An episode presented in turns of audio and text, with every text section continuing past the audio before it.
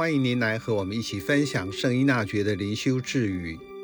十二月三十一日，赞美颂谢我们的造物主天主，一切美善的丰富和果实，都涌至他无限慷慨及富饶。今天是岁末年终，一年就要结束了。接连过了感恩节、圣诞节，接着就是新年。在这些充满意义的节日里，您和谁一起度过？彼此分享了什么？岁末也是好好整理自己的时刻，对一年来生活中发生的大小事重新回顾后，无论是快乐、荣耀，或困难、遗憾的时刻，我看到什么？顺利或颠簸踉跄中，我会如何形容今年的生活？幸福与慈爱长随不离，幽谷中的曙光，或是小确幸，在静默中觉察耶稣此时此刻与我同在，像朋友一样。和他一起看，一起分享。祈祷后，我对今年会有不一样的结论吗？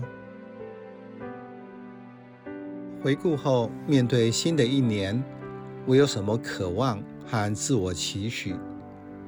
渴望得到天主给我什么祝福，让我活得更加真实和有意义，如同耶稣的生命是。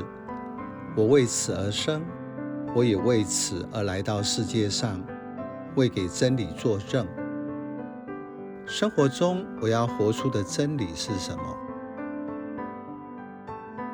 圣依纳爵说：“赞美颂谢我们的造物主天主，一切美好事物的圆满和果实，都是由他无限的自由和满意而涌出。”这句智语综合了神操原则与基础，指出人受造的目的，也是神操结束前获得爱情的末关的内容。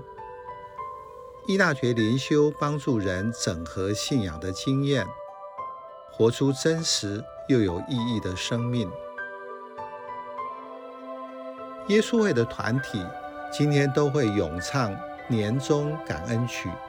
谢主颂 Today on. 在咏唱中请求天使、先知和诸位圣人的帮助，赞美感谢天主这一年所赐的各种恩宠。借着这首感恩曲，回顾自己的救恩史，在这救恩史中，因着天主的奇妙计划。我为过去一年中经历的种种事件找到意义和价值，在整合中感受自己逐渐活出圆满的生命。